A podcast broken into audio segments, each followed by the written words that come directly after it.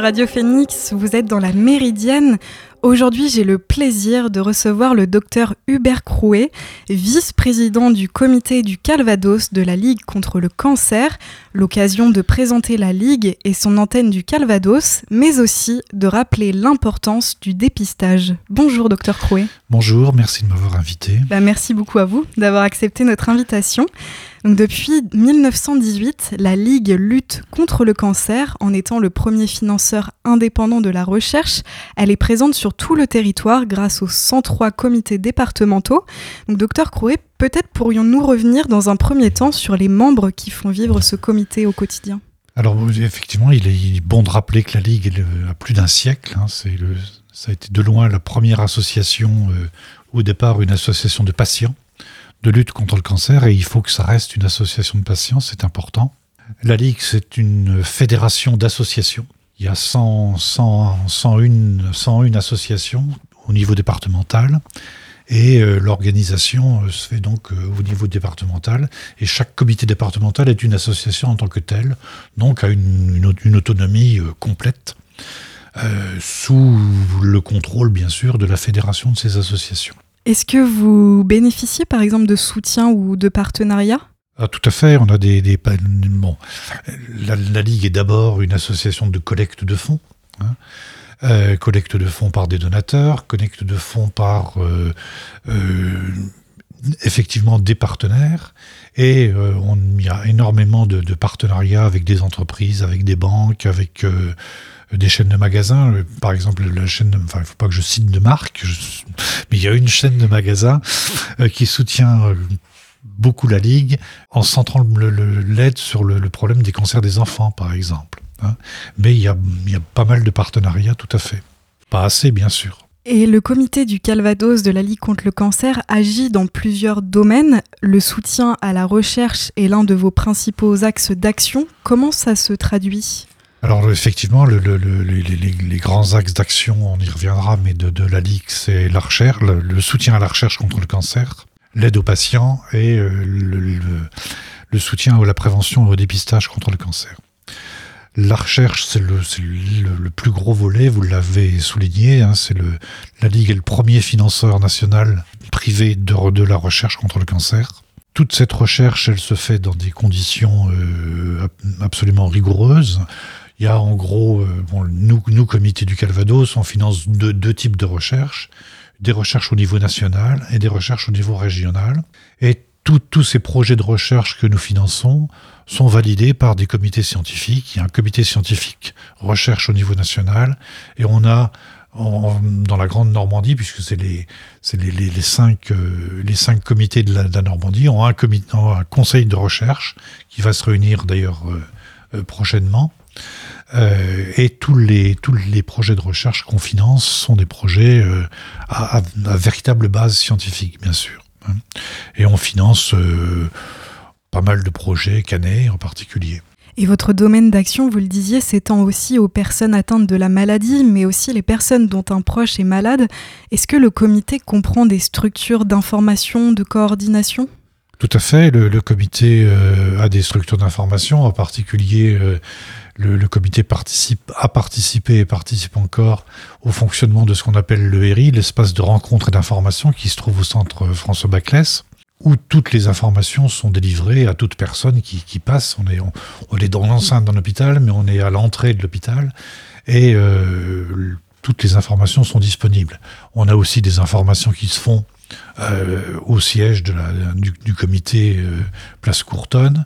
On a aussi des informations qui se font euh, sur chaque stand lors de toutes les manifestations à laquelle la Ligue participe. Est-ce qu'il y a par exemple des, cellules psychologiques ou est-ce que vous accompagnez les, patients vers d'autres structures? Alors dans l'aide aux patients, on, participe beaucoup à ce qu'on appelle les soins de support. Les soins de support, c'est tout ce qui traite le cancer, c'est des soins. Hein, mais qui n'est pas euh, chimiothérapie, chirurgie, radiothérapie. Et donc c'est tout le reste, c'est euh, euh, le, soutien social, parce que le, cancer c'est une maladie physique, c'est vrai, mais c'est aussi un bouleversement social colossal. donc on va, on, ouvre prochainement une vacation d'assistante sociale au comité, c'est le soutien psychologique et on finance des, des, soins de support dans de nombreux hôpitaux. On a une, une vacation de, de, psychologie au comité, donc il suffit de s'adresser au comité et on peut, on, peut en bénéficier. Euh, il y a effectivement énormément de, d'activités, le, des activités socio-esthétiques par exemple pour, euh, pour euh, compléter le traitement, pour, pour aider à ce que les patients gardent une, une image tout à fait correcte d'eux-mêmes. Tout ça, euh, tout ça est important, tout ça fait partie des missions de la Ligue dans l'aide aux patients. Il y a aussi des financements directs hein, pour des, familles dans la nécessité que, que la maladie a rendu, dans a aggravé leur, leur, précarité. On fait des financements directs et tout ça euh, rentre dans le cadre des, des missions d'aide aux patients de la Ligue. Donc la Ligue contre le cancer et les comités agissent aussi dans le domaine de la prévention, comme vous l'avez souligné. Peut-être avant de parler des actions que vous mettez en place dans ce cadre-là, nous pourrions revenir sur la maladie en quelques chiffres en France notamment et l'importance du dépistage. Bon alors, euh, bon, on va parler du cancer du sein puisqu'on est on est dans octobre et que octobre est rose et que cette année euh, il y a une, renaissance ou une efflorescence de multiples activités. Le cancer du sein en France, c'est euh, les derniers chiffres, c'est que c'est 2019, c'est 59 000 nouveaux cas de femmes atteintes de cancer du sein et c'est 12 000 décès par an par cancer du sein avec une maladie euh, qui reste grave, qui reste mortelle, quoi qu'on en dise, et une arme euh, qui est la, la meilleure arme, enfin l'arme la plus efficace qu'on ait inventée jusqu'à maintenant, qui est le dépistage. Hein. Dépistage par mammographie systématique à 70 ans, de 50, de 50 à 74 ans, permet de trouver des cancers du sein à des stades extrêmement précoces, à des stades curables, avec des traitements qui sont moins agressifs, et avec deux, grands, axes dans l'évolution des traitements, qui, qui, est la désescalade thérapeutique, hein, le traitement le plus efficace pour la moindre agressivité, et qui est la personnalisation des traitements, c'est-à-dire qu'il n'y a, pas, un cancer, mais chacun a le sien. Euh, et euh, les traitements visent à être de plus en plus adaptés à chaque personne, à chaque patient.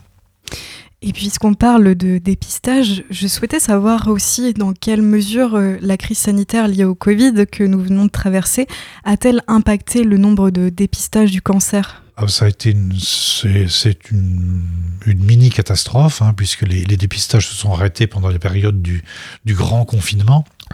Euh, se sont arrêtés complètement et le, le, dépistage du cancer du sein, qui en France est déjà pas terrible, hein, c'est aux alentours de 50%, est passé à pratiquement 40% euh, en 2020, c'est-à-dire qu'il y a eu une chute, une chute très importante. Euh, et les impacts, euh, malheureusement, on ne les connaîtra que dans quelques années. Alors il y a déjà des modélisations qui se font et on estime que le, la mortalité, je dis bien la, mortalité, hein, le nombre de décès par cancer du sein risque d'augmenter dans des chiffres qui vont avoisiner 9 euh, à 10% dans les 5 ans ou dans les 10 ans qui viennent, et ce, à cause euh, de, du retard pris lors, du, lors des, de la crise sanitaire. Alors ça, on le rattrape un petit peu actuellement, mais ça reste, c'est, ça a impacté considérablement et il va y avoir un effet secondaire du, du, du coronavirus qui sera euh, un déficit de traitement enfin de prise en charge et de traitement sur le cancer en particulier, sur tout un tas d'autres maladies aussi, mais sur le cancer en particulier. Et en ce mois de l'octobre rose, le comité organise de nombreux événements pour soutenir la recherche contre le cancer et sensibiliser au dépistage. Comme nous l'avons évoqué, le comité du Calvados est coordonné par la Ligue contre le cancer au niveau national. Est-ce que le comité a de, de, de, Caen a une réelle liberté dans la création des différentes actions? Est-ce qu'il y a possibilité de multiplier les actions indépendantes? Ah tout à fait, euh, je, vous l'ai dit au départ, c'est une association indépendante, donc toutes les, toutes les activités que nous, que nous avons, il faut Rester raisonnable, bien sûr, on peut pas faire n'importe quoi, mais euh, on a une totale autonomie et on a aussi euh, besoin de beaucoup d'aide, d'aide des municipalités. Alors, les municipalités souvent sont les ou les ou les associations sont les organisatrices et demandent le soutien de la ligue et on apporte notre soutien euh, à toutes les à toutes les manifestations qui nous paraissent et scientifiquement et, et humainement raisonnables, bien sûr. Hein. Mais euh, on a besoin d'aide, on a besoin de, dons, on a besoin de bénévoles qui viennent nous aider euh, sur les différentes manifestations. Alors on avait fait un appel au, bénévolat pour euh, Octobre Rose. Ça a pas trop trop mal marché, mais ça pourrait marcher mieux. Et au fil de l'année, on a besoin de beaucoup beaucoup d'aide. Et euh, justement, vous, oui, vous organisez de nombreux événements tout au long de l'année. Ce n'est pas seulement sur ce, ce mois-là. Absolument pas. Vous savez, il, y a, il se passe toujours quelque chose. Et en matière de cancer, il se passe toujours quelque chose. Euh, il y a Mars bleu pour le cancer du côlon, euh, juin vert pour les cancers du col de l'utérus, septembre en or pour les enfants, le 4 février qui est la journée mondiale du cancer. Enfin, il se passe toujours quelque chose et on organise en permanence, où on participe en permanence, où on apporte notre soutien en permanence à des, à des, à des manifestations. Et par ailleurs, il est aussi possible que des actions soient mises en place pour vous soutenir, comme par exemple pour Octobre Rose, huit blogueuses proposent un vide dressing solidaire à Caen ce samedi dans le centre commercial des Rives de l'Orne, dans la boutique de la Chifo. À chaque, article, un euro sera prélevé et reversé à l'antenne du Calvados dans la Ligue contre le cancer. Un don pourra également être fait sur place. Donc vous l'avez évoqué, pour les auditeurs qui souhaiteraient soutenir la Ligue, euh, ils peuvent devenir bénévoles. Comment euh, on peut directement se renseigner sur votre site euh? Tout à fait. Il y a, on, peut, on, peut, se renseigner sur le site de la, sur le, site de la Ligue. On peut contacter le, comité où il y a une, chargée de communication qui, qui règle ces rapports. Il n'y a aucun souci et toutes les, toutes les initiatives sont les bienvenues. Euh, sous, sous, sous, le contrôle d'une, effectivement, comme je l'ai dit, d'une d'une rigueur scientifique et d'une et d'un et d'un humanisme minimum. Euh, il faut se méfier aussi au moment d'octobre de, ce que la Ligue appelle le, le pinkwashing, c'est-à-dire que euh, sous, sous, couvert de sous couvert de, de manifestations, euh, il s'agit en fait de, de alors n'ayons pas peur des mots, d'escroquerie ou de, ou, de, ou de collecte de fonds sauvages. Hein, euh, chaque fois qu'il y a quelque chose qui marche, se greffe dessus tout un tas de vautours, il faut s'en méfier un petit peu. Mais à partir du moment où il y a des dons reversés à la Ligue, euh, nous, tous nos comptes sont transparents. Et pour terminer, docteur Crouet, je souhaiterais revenir sur cette actualité. Les scientifiques qui ont mis au point le vaccin euh, Pfizer contre le Covid-19 ont abordé la possibilité d'un vaccin contre le cancer d'ici à la fin de la décennie. Il pourrait lui aussi s'appuyer sur la technologie de l'ARN messager. Je souhaitais savoir si vous, en tant que médecin, vous percevez de l'espoir dans, ces recherches. Oui, je crois bien. Oui, je crois bien. Bah, la, Ligue finance euh, beaucoup, beaucoup de recherches sur l'ARN messager. Vous savez, l'ARN messager, on en parle depuis, euh, depuis décembre 2020, mais euh, des chercheurs qui cherchent sur l'ARN messager, ça a commencé il y a 20 ans. La mise au point de vaccin par ARN messager, c'était il y a 10 ans. C'est pas des choses, c'est pas. Alors, c'est révolutionnaire. Hein. Il, y a, deux choses qui ont, qui, qui qui, vont, qui risquent de révolutionner le, traitement du cancer, c'est effectivement l'ARN messager, et puis ce qu'on appelle, le CRISP, c'est-à-dire des techniques qui permettent de, fractionner ou de couper l'ARN en petits bouts, l'ADN, pardon, en petits bouts. Et les, progrès qu'il va y avoir, sont, indiscutables. Hein. Ça va changer les choses. Il faut se méfier aussi des discours promotionnels des laboratoires pharmaceutiques. Et il n'y a pas, il y aura pas le traitement universel du cancer par ARN messager. Mais si on peut déjà, dans certains cancers euh, difficiles à traiter, etc., progresser grâce à ces techniques-là, c'est déjà bien. Euh, mais le traitement universel, euh, ça, il faut pas trop trop rêver. Euh, le vaccin contre le cancer, il faut pas non plus rêver. Hein. Le, le, la principale cause de, de, de, du cancer, c'est les modifications de nos propres cellules. Et les modifications de nos propres cellules, elles arrivent sous l'effet de l'âge d'abord, euh, sous l'effet de, de, substances euh, délétères comme le tabac, comme l'alcool, comme peut-être certains pesticides, on ne sait pas trop. Alors il y a aussi un effort de prévention à faire pour tout ça. Alors, on peut pas faire de prévention contre l'avancée en âge, mais il y a tout un tas d'autres choses sur lesquelles on peut faire de la prévention.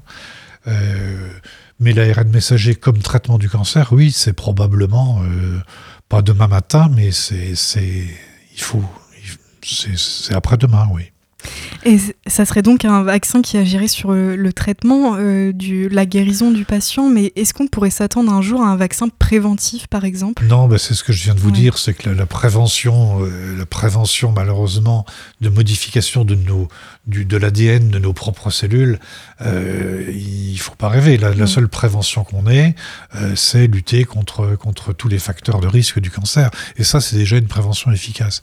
Mais la vaccination globale d'une population contre les, propres modifications de son ADN, ça, c'est la, c'est la course à l'éternité. C'est, le, empêcher les gens de vieillir.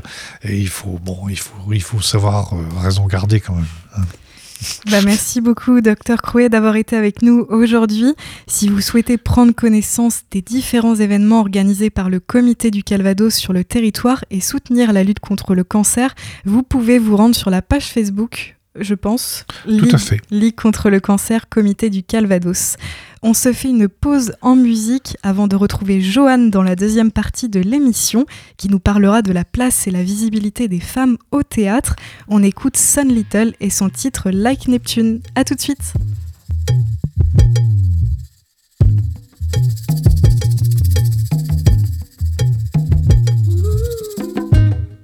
go home again.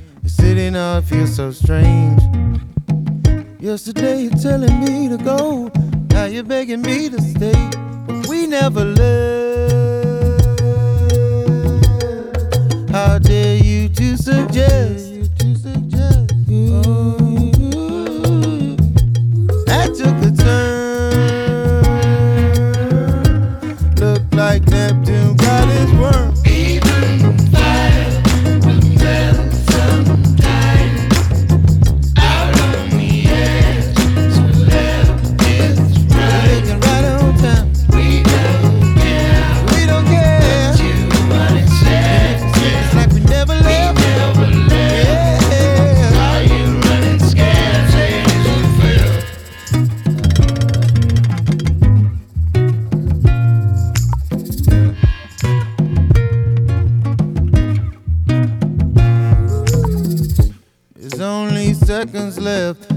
I'ma take it day by day.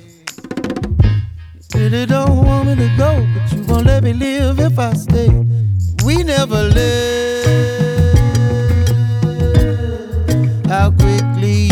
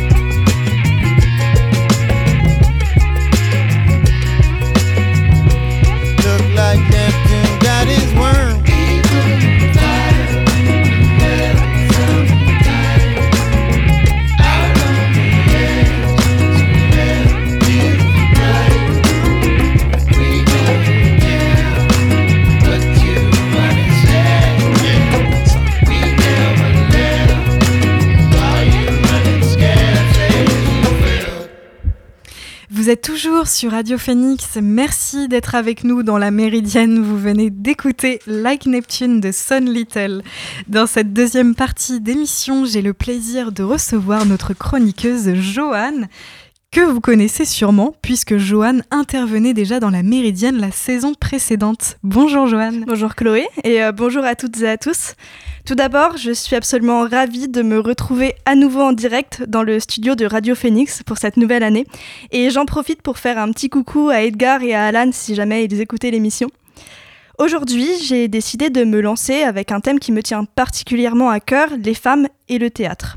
Et on écoute tout de suite Aurore Evin, qui est à la fois actrice, metteuse en scène, dramaturge et chercheuse française. Pour moi, le matrimoine, enfin la recherche de ce matrimoine, je connaissais pas le mot à l'époque, c'était vraiment un, acte de survie artistique. Euh, C'est-à-dire que c'est vraiment, on en parlera peut-être à table ronde aussi demain, sur la place des femmes aujourd'hui dans le théâtre, euh, quand on se retrouve sans histoire, euh, sans modèle, euh, avec des siècles de dénigrement concernant l'écriture des femmes, eh bien ça, ça a un poids, ça crée de un sentiment d'illégitimité, d'empêchement. Euh, on n'arrive pas de la même façon que les hommes sur la scène du théâtre, en fait. Voilà. Et en effet, la visibilité des femmes au théâtre est un enjeu toujours d'actualité. Tout à fait, et il n'y a qu'à regarder les chiffres présentés par Syndeac, donc le syndicat national des entreprises artistiques et culturelles. Dans une volonté de s'engager pour la visibilité des femmes et du matrimoine, le syndicat a décidé de compter afin de rendre compte justement de la présence des femmes sur les scènes et autour des scènes également. Donc le résultat est sans appel. Pendant la saison 2019-2020, seuls 35% des spectacles programmés dans leur réseau de scènes publiques étaient réalisés par des femmes. 29% de ces pièces ont été rédigées par des femmes et 41% des rôles étaient portés par des femmes sur scène. Cet écart, il est observé dans l'ensemble des champs du spectacle vivant, exception faite des marionnettes et des spectacles jeunes publics qui sont plutôt égalitaires. Eh bien, quelle surprise Parfois plus difficile à compter, la question du public se pose également. D'après le syndicat, compte tenu du nombre de représentations qui les concernent et des jauges plus petites dans les salles de théâtre, les créatrices ne présenteraient leur spectacle qu'à 31% du public potentiel, c'est-à-dire 2,5 fois moins que les hommes.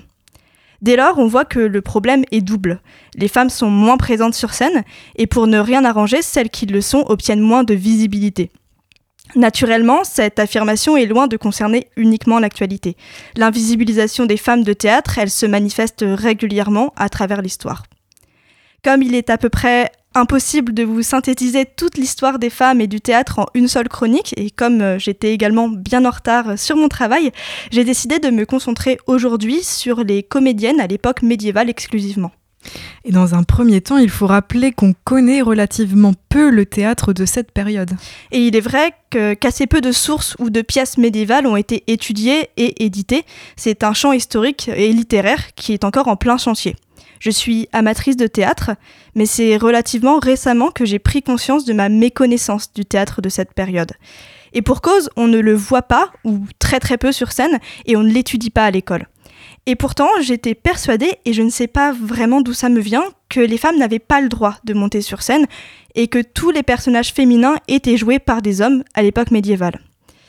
Euh, et en effet, en ouvrant des manuels de théâtre, on tombe le plus souvent sur des affirmations qui excluent plus ou moins radicalement les femmes. Certains auteurs vont jusqu'à expliquer euh, qu'on pouvait faire exception si les pièces étaient mimées, donc les femmes pourraient jouer mais uniquement en silence, attention. Et bien sûr, toutes ces déclarations sont étayées par un nombre relativement très limité de preuves et de sources quand il y en a. Et si j'en parle aujourd'hui, euh, c'est que vous vous en doutez, la réalité, elle est bien plus nuancée. Dès 1321, on sait que huit femmes étaient jongleuses, ou plutôt jougleresses, à Paris. Elles apparaissaient en effet dans la première liste des jongleurs et jougleresses. Dix ans plus tard, à Toulon, Louison Amillot joue la Vierge Marie dans la Nativité Notre-Dame, et c'est à ce jour la première attestation de la présence des femmes sur scène. Un troisième exemple que j'ai trouvé intéressant, c'est celui de la visite de François Ier à Grenoble en 1516. Des festivités sont organisées par le conseil de ville euh, pour la venue du souverain, et donc on a retrouvé un document administratif qui a été conservé, dans lequel on apprend que des femmes auraient refusé de monter sur scène. Donc huit hommes auraient été envoyés par le conseil auprès de leurs parents ou de leurs maris afin d'exiger qu'elles jouent. Et donc ici, on voit bien que l'hypothèse d'une interdiction formelle et définitive des femmes sur scène, elle ne tient pas, puisque au contraire, on leur demande de jouer. Vous pouvez retrouver d'autres exemples, puisqu'il y en a d'autres, dans le travail de Gabriela Paroussa, dans son chapitre d'ouvrage Les femmes et le théâtre au Moyen Âge, qui est disponible en ligne si ça vous intéresse. On considère parfois que ces sources sont exceptionnelles, et c'est vrai qu'il y en a peu, mais les sources dramatiques de cette période sont également rares pour les hommes, et pourtant on ne doute jamais de leur présence à eux sur scène.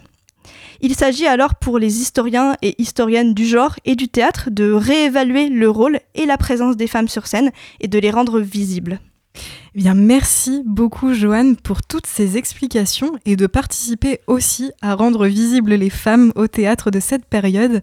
On aura le plaisir de te retrouver de temps en temps dans la Méridienne cette saison. Et c'est ainsi que s'achève cette émission de la Méridienne. Merci à toutes et à tous de l'avoir suivi.